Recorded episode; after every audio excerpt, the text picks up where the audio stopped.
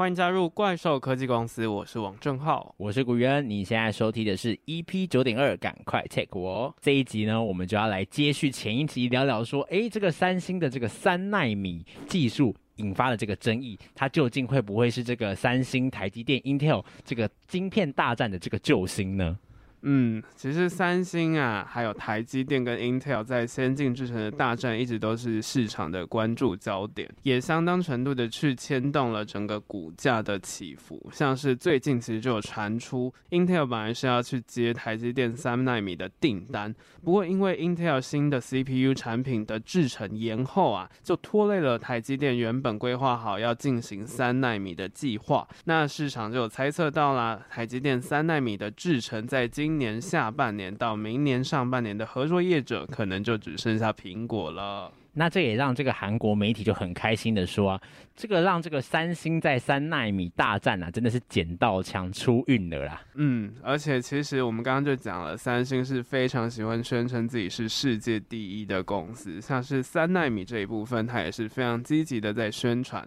那其实之前就有抢先台积电就有宣布说，我们的三纳米终于量产了。那三星就是目前就说自己是唯一一家可以向无晶圆厂 IC 设计公公司提供三纳米制程产品的晶圆代工厂，就是要抢这个全球第一的光荣。不过，其实就有很多人指出啦，诶，这个三星合作的对象好像是中国的公司，那这个到底是行销，还是它是真的有那个技术存在的呢？嗯，那其实三星一公布他们这个三纳米抢先量产之后啊，立刻啊就被这个日本的媒体质疑说，你的客户在哪里呢？有着这个三纳米的技术很好。但是它也一定很贵，那生产出来它也不一定卖得出去，那卖不出去呢，其实它也就没有任何的利润能够继续再拼下一个阶段的这个先进制程的研发了。嗯，真的，这种晶圆代工真的就是一个军备竞赛嘛，就是都需要砸钱的一个产业。那客户和钱真的就是这个竞赛一个非常大的关键。那韩国的媒体呢，其实就有曝光是说，三星它这一次三纳米的客户有一家是中国的虚拟货币。挖矿机晶片设计公司、上海盘系半导体，还有高通这两间公司。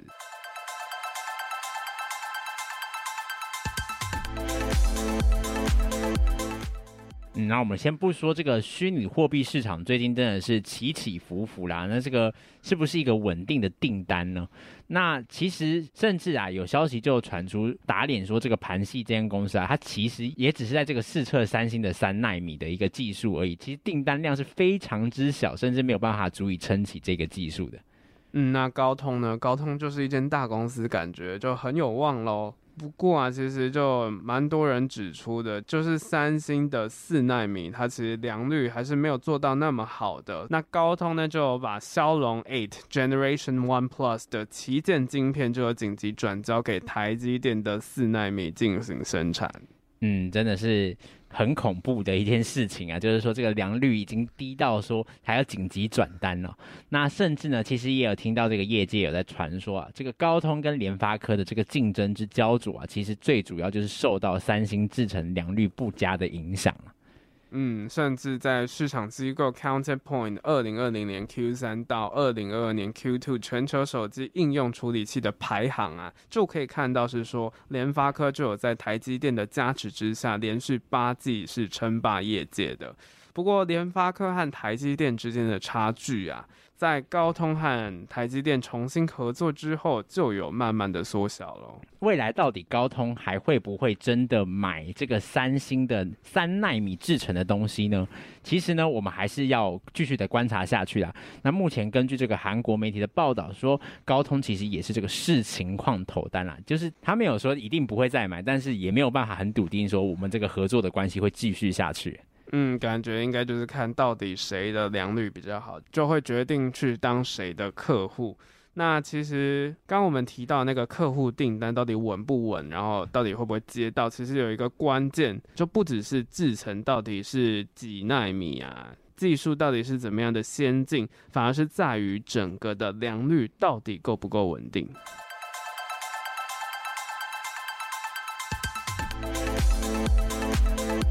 之前呢，根据这个 WCCF Tech 的这个外媒呢，他就曾经有揭露说，三星虽然展现它这个三纳米中这个环绕闸极技术 GAA 的一个突破，但是呢，这个其中的良率啊，只有十 percent 到二十 percent 而已，非常之低呀、啊。嗯，因为其实就整个制程来讲啊，不同的制程它的纳米级别是不一样的，它的整个制程的方式就会有所不同。那这个以三纳米来讲的环绕闸极技术呢，它就是一个比较不成熟的技术，所以在初期三星是会比较吃苦头的。但是这对三星来讲也是一个好处啦，因为毕竟它是早开始的，所以相信它在早期处处碰壁之后啊，它在之后呢，可能又是会去领先其他业者很多年的。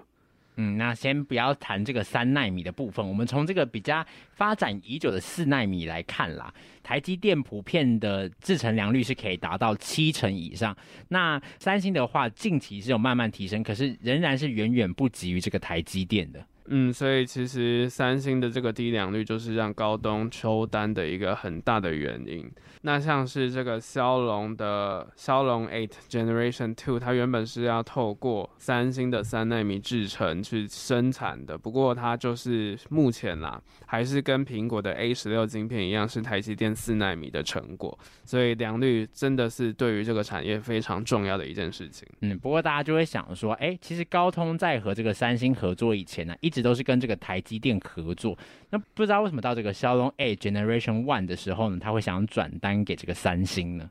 嗯，其实最主要的原因呢，就是台积电，因为它的良率高嘛，那它的技术比较好，相对来讲，它的成本就要比较高。那这个成本其实就真的太高了，所以高通它就想到是说，可以透过这样子去跟三星合作的这个手段，去制衡台积电。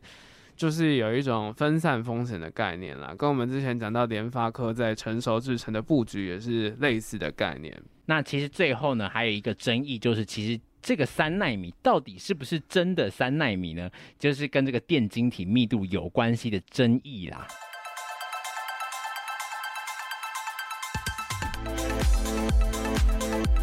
嗯，那这个真假三纳米这种说法可能会蛮耸动的，不过其实它的意思就是，到底喊出三纳米的技术能量，它到底到哪个程度呢？就是虽然说这个电晶体的密度不能是判断制程先进不先进的唯一标准啦，但实际上呢，这个电晶体的密度还是一个判断不同晶圆代工厂制程节点一个非常重要的指标。那所谓的这个电晶体密度呢，其实指的就是说晶片上的每平方单位电晶体的数目。那其实数量越多呢，相对的就是代表说晶片的性能会是越好的。那先前这个 DG Times 的社长啊，黄清勇啊，在这个接受访谈的时候，他就曾经提到说啊，诶，台积电与这个三星的技术落差似乎是一个越来越大的一个趋势啊。嗯，像是台积电的五纳米呢，其实它的数量就有一点七三亿颗电晶体，大概是 Intel 七纳米的等级，比三星的三纳米的一点七亿颗还要多。所以换句话说啊，三星的三纳米的电晶体数量，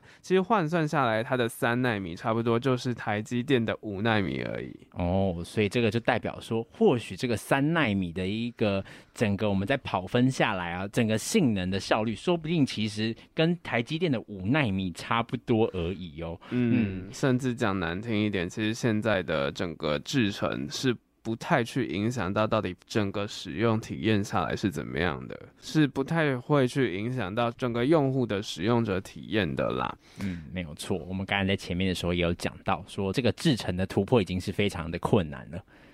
嗯，不过在这次的三纳米事件呢，三星还是有厉害的地方，就是我们刚刚讲的，它是第一个采用环绕杂技技术的公司。虽然采用这个 GAA 导致它的良率问题是当前非常难去解决的一点，不过你你如果是要让整个制程的纳米级别做得更小啊，这种 GAA 技术真的就是一定要去使用的。所以在这方面，三星。比较早投入，当然他可能就会比别人更早去成功啦。嗯，没有错。那只是依照目前这个三纳米的电晶体数量啊、客户良率的数据来看啊，要说这个台积电啊，目前还是这个遥遥领先，是不为过的啦。那其实呢，这一次三星在三纳米发展的现况，就结论而言啦，看到这个相关的一个报道。那我们就可以先从这个订单啊、良率跟电晶体的方向来检视，说，诶，这个实情到底是不是这样子？那也可以警觉一下，说这些新闻是不是有这个刻意的炒作，或或许是这个三星发出来的一个公关稿，然后就宣称说，他们技术已经提升更多，然后它的这个效能已经提升到怎么样的一个境界啊？我们就可以来审查一下。不过呢，即便是这个台积电目前仍然是技术领先啊，那整个市占也是第一名。不过能不能继续领先这个位置呢？其实在未来也是有蛮多一个变数。数的啊，加上如果说这个三星的这个 GAA 的技术在突破之后呢，其实也有可能三星真的会这个反过头来咬这个台积电哦。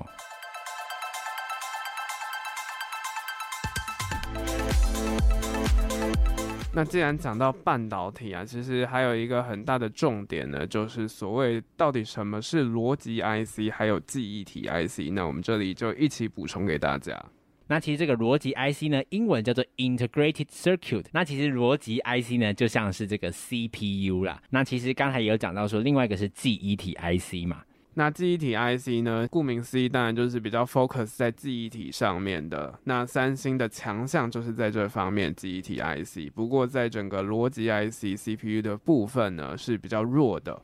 所以在三星的整个布局策略上面来讲，就有思考到了，既然逻辑 IC 在设计上是赢不了其他公司的，生产上呢和台积电比起来还是输的，所以呢，他就决定把自己的心力都放在所谓的记忆体 IC 当中。嗯，没有错。那机体 IC 的话，其实真的是赚最多钱的一个部分啦。那目前三星在这个机体 IC 的市占是占到了四十一 percent，算是领先全球，全球第一。但是这个第三名的美光呢，二零二一年推出了这个一百七十六层的 NAND DRAM 呢，现在是抢先三星喽。好啦，那有关于半导体的简单介绍，我们就讲到这里。接着我们要进入到我们的下一则跟三星有关的议题喽。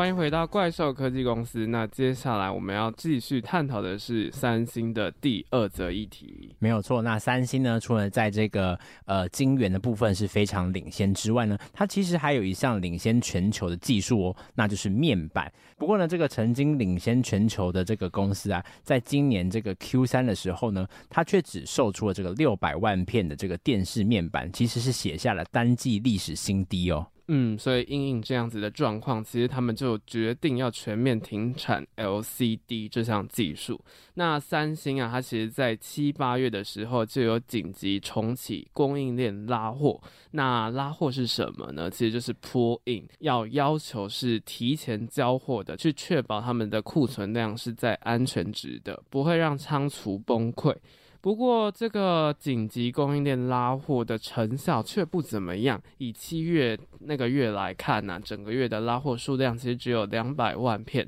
远低于过去一个月会有四百到五百万片的水准。嗯，不过会有这样子的问题啊，主要的原因不是来自于三星的内部，而是其实呢，整个电视面板市场目前正面临到了寒冬哦。嗯，那这个现象其实大概从疫情期间，从二零二一年 Q 三一直到现在啦，主要就是因为电视面板供过于求的问题，导致整个面板的报价大跌。那很多的公司就为了要避免损失，就减产恢复价格。嗯，没有错。那其实为什么三星会卖的那么少？其实也是一种因这样的价格做的一个减产的一个措施啦。不过，到底为什么电视面板会面临到供过于求的一个问题？除了这个疫情之外呢，其实还有其他的因素。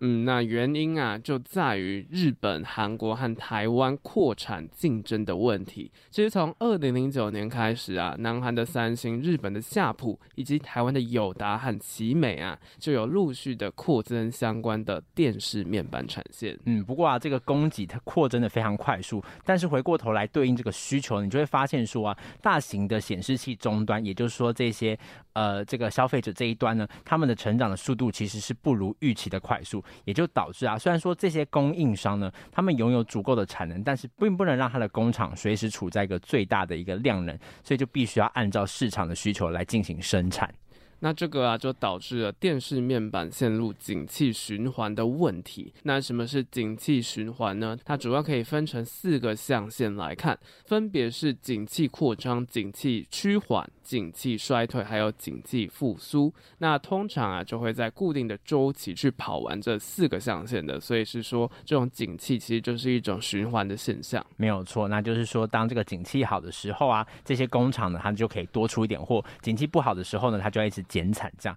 那为什么说二零二一年这个 Q 三之后呢，会称为这个寒冬呢？其实呢，就是自从当时啊报价下跌之后，也就是说我们进入到这个景气衰退的时候啊，到现在哦，仍然都没有回升的趋势，就它一直没有进到这个景气复苏的一个阶段。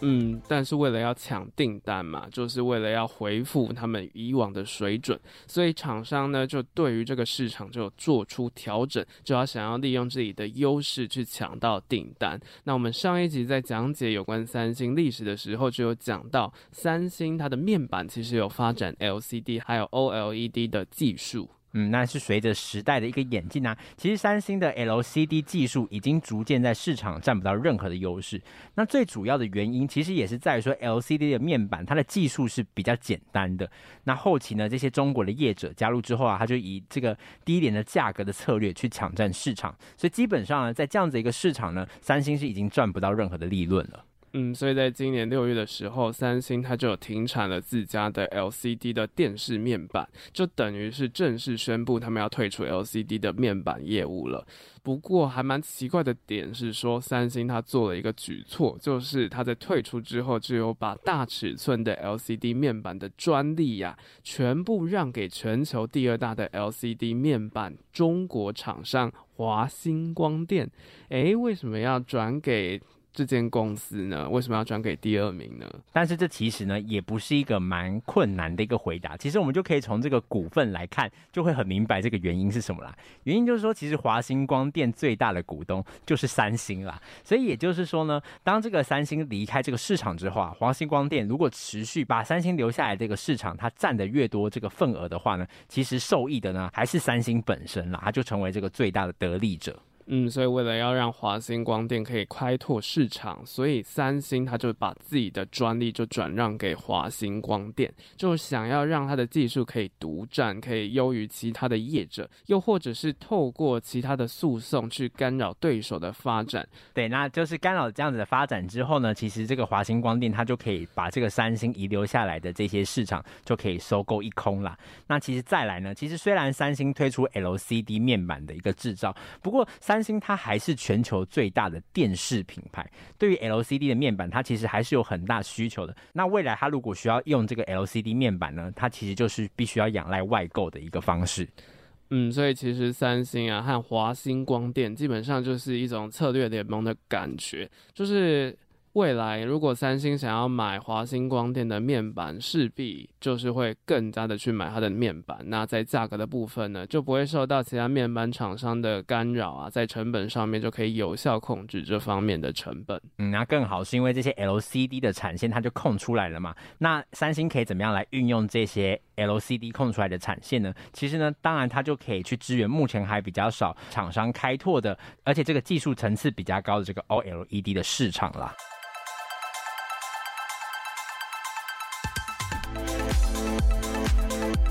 嗯，那我们讲一下 OLED 市场的相关分析。主要现在在市面上啊，比较经营 OLED 市场的呢，还是南韩。那是哪一间对手呢？其实就是 LG 啦。那其实啊，就有消息指出，三星之所以可以发展 OLED 啊，就是因为和 LG 合作的公司就把 OLED 表面密封技术的细节发送给三星了。所以就是 LG 的技术其实又被三星抢了。嗯，没有错。那为此啊，这两家公司啊，它就展开这个七年的法律诉讼战。那大家可以来猜猜看，这个判决的结果到底是什么呢？嗯，三星毕竟是那种比较大的企业嘛。嗯，没有错。其实最终判决的结果就是 LG 败诉，三星胜诉。那其实这个其中的这个政治的因素也是蛮耐人寻味的，毕竟这个是互相扶持嘛，对不对？那这件事情其实也就表示啊，三星真的正式拥有 OLED 的技术，而且得以开发相关的业务。嗯，所以看起来三星它可以掌握了 LCD 的技术，又可以去发展 OLED 的技术，简直就是一鱼两吃。不过目前三星一样还是有遇到一点问题，就是说它在 OLED 市场的垄断呢，还仅限于中小型面板而已。那原因主要还是成本的问题啦，跟晶片一样。那再加上。良率的问题也是一个很大的考量点，他们在大面板的良率问题还是有待加强的。而且呢，加上自家的电视，其实他们已经开发出了另外一种制程，也就是所谓的量子点制程的 QLED。它其实呢，就是想要用这个 QLED 去打这个 LG 的这个 OLED 啊。不过呢，其实今年啦，三星它其实原本是想跟 LG 合作推出首款 OLED 电视的，不过双方就是因为价钱乔不拢，所以到现在一直都没有下文啊。嗯，不过或许在之后，三星的 OLED 产能扩大以及良率啊技术上面的突破之后，它还是有可能会做自己的 OLED 电视啦。不过现在这些产品呢，其实还只是那种有钱人的奢侈品，还是太贵。对于一般人来讲，可能还是需要非常多时间的。嗯，那其实最近也有很多专家分析说，其实或许到了下半年度，这个面板的寒冬呢就会回温了。那其实我们可以期待说，接下来三星的这个发展会朝哪一个方向？会不会是朝 OLED 的方向，或者是它继续研发 QLED 的技术呢？那我们就继续看下去喽。好啦，那讲完有关三星的议题之后，最后就要进入到我们的总结啦。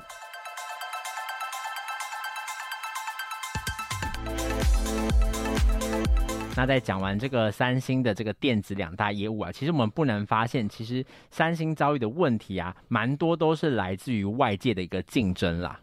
嗯，不过对于竞争啊，三星它就是有一种比较让人跌破眼镜的解决方式，就是透过技术的革新来突破。即使良率是非常糟糕的，他们就是想要征求那种技术第一。嗯，就是而且还会大举的宣传说，哎、欸，我们是第一名哦，嗯、我们是 Top One 这样子。不过呢，会有这样子的特质啊，其实是蛮深受三星内部的一个企业的文化，也就是所谓这个狼性文化的体质的影响。嗯，那什么是狼性文化呢？其实就是我们可以想一下，狼有什么样的个性呢？就是有那种残暴啊、贪婪、暴虐的特质。那这种特质如果变相变成是一种比较积极的层面，就会是一种拼搏的精神。那运用在事业当中啊。它就是指的意思是为社会还有为人类去创造利益，然后提供非凡的潜能的意思啊。嗯，所以它不是一个负面的一个论述啦。那其实这里面呢，就包含着韩国人这种上行下效的一个高效性，再加上这个领导的前瞻性，他们就能够这个定出长期的目标，并且这个坚决的执行。那一旦做下去呢，它就不是一个三分钟热度，就要能够做出在未来能够开创新格局的一个程度。那也因为这样子的一个个性啊，也因为这样子文化的特质呢，他们就可以比较忽略这个外在的这个市场的变动，外在的这个刺激。嗯，这个其实就很本质的跟整个韩国的一个社会文化非常的相关，就是韩国的人总有一种比较积极，又或者是说快速、讲求效率的那种性格，所以就是真的是非常的包含了整个韩国人的个性，也酝酿在整个三星的文化当中，又或者是说，因为三星是非常多人追求的殿堂，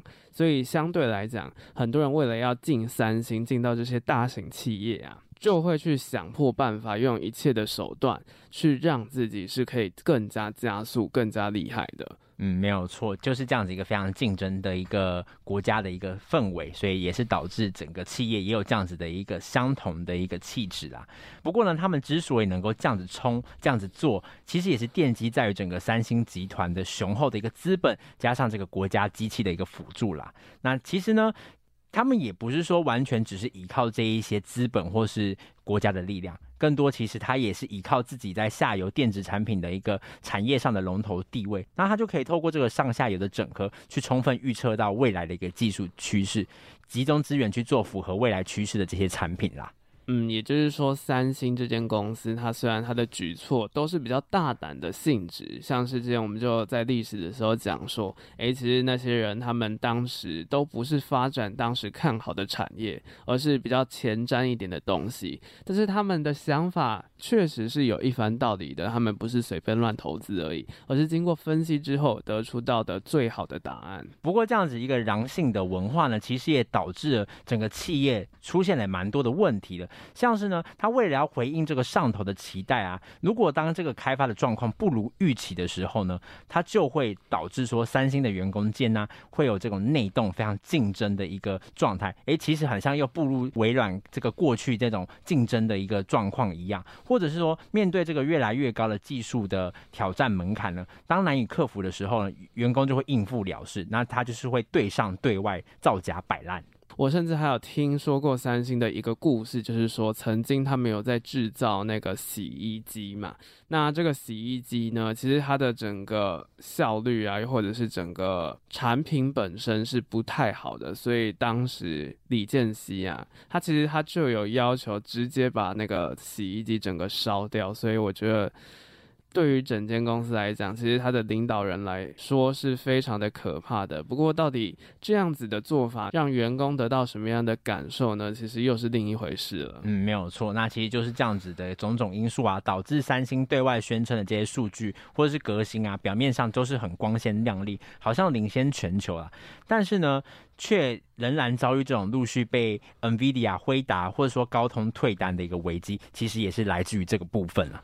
嗯，不过即使这样子，就是感觉光鲜亮丽的感觉，它的这种大张旗鼓啊，其实也不是没有达到任何的效果，因为毕竟。这就是一种竞争的感觉吧，就是毕竟前面如果有一个人冲在你前面，如果你是落后的人，但是你又想要当市场的领先者，你势必就是会警觉到说，什么他既然超过了我的技术了，所以就会加紧脚步继续往前。那这个的影响啊，就是像是台积电，它也是在做晶片的，在三纳米的 GAA 技术的突破啊，其实就给了台积电非常多的压力。嗯，那在今年六月的时候啊，台积电其实也宣布啊，他就把他原本要开发这个三纳米的团队啊，全部转去开发这个一点四纳米的制程。其实他就是吓到了啊，已经有人领先我了，不能不能这样子啊，我的这个晶圆制作的这个龙头的地位不能这样子被人家超越。所以这个台积电其实也是蛮害怕。假如说三星真的这个三纳米它用起来，而且良率也提升了，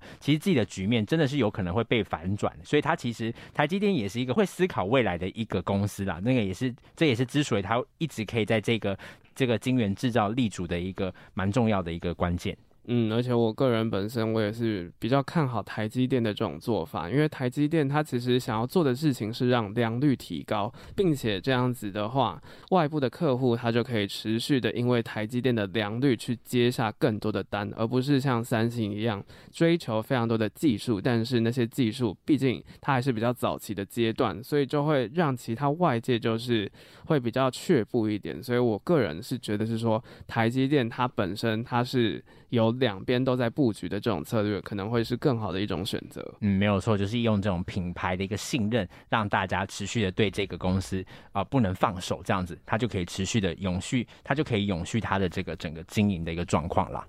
好啦，那今天聊到有关于三星的整个议题介绍，以及有关三星这间公司，就聊到这里。我是王正浩，我是古渊，大家拜拜，拜拜。